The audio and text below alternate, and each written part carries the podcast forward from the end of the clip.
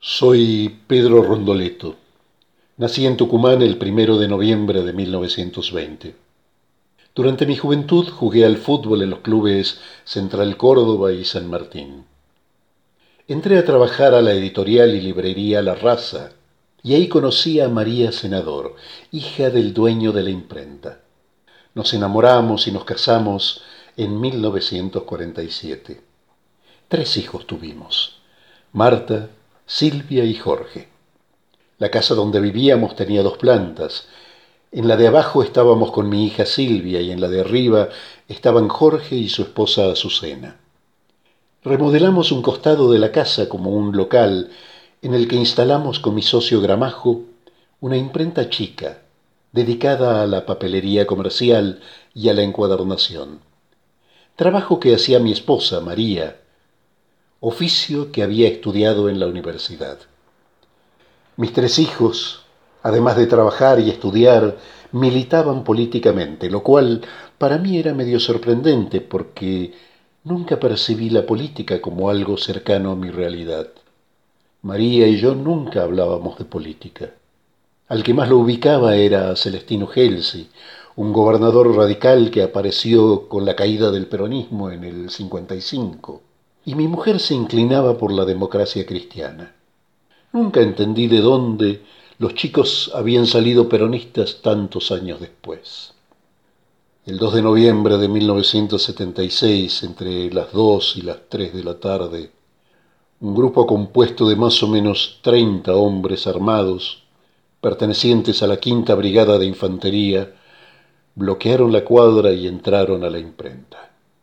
Los hombres vestían de civil, con medias de nylon cubriendo sus rostros, y portaban armas cortas y largas, y todos tenían voz de mando como los del ejército. Al identificarme, uno de ellos me golpea brutalmente, y así me llevan al interior de la casa, donde ya se encontraban mi esposa y mi hija Silvia, también rodeadas de militares.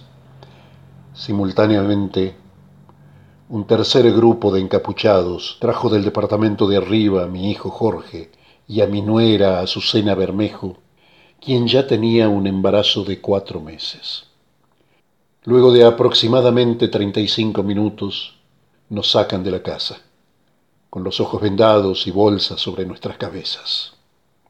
A María y a mí nos metieron en un auto del Estado, y a los chicos en un auto negro. Antes de partir, uno de los hombres le dijo a mi socio que tenía 24 horas para cerrar la imprenta o le pondrían una bomba. Los secuestradores se apoderaron de todas las pertenencias que encontraron. Durante varios días la casa estuvo siendo saqueada y se quedaba un hombre a custodiarla. También sustrajeron los dos automóviles de la familia, un AMI 8 de mi propiedad y un Citroën 13B propiedad de mi hijo Jorge. Mi auto fue entregado como gratificación por el comisario Roberto Albornoz a un sargento que iba a jubilarse y que nos había custodiado en la jefatura de policía. Luego nos pasaron a la cárcel de Villa Urquiza y finalmente al arsenal Miguel de Ascuénaga, donde fui fusilado junto con mi hijo Jorge. Nos habían sacado del recinto de detención y entregado al primer alférez Roberto Barraza, quien junto al teniente coronel Cafarena y dos o tres gendarmes más nos conducen al borde de una fosa. Cafarena da la orden de disparar y luego de caer nos arrojan encima ramas, llantas, aceite y gasoil y nos prenden fuego. Yo permanezco aún con vida cuando me arrojan otra rueda de tractor y le prenden fuego. El ex gendarme Antonio Cruz pide a Barraza que me mate, pero éste se niega, dejándome morir quemado. Cuarenta años después, en 2016, partes de los restos de mi familia fueron encontrados por el Camid en el pozo de Vargas e identificados por el equipo argentino de antropología forense. Un año después, identificaron mis restos. También extraídos del pozo de Vargas. Memoria, verdad y justicia. Treinta mil somos todos.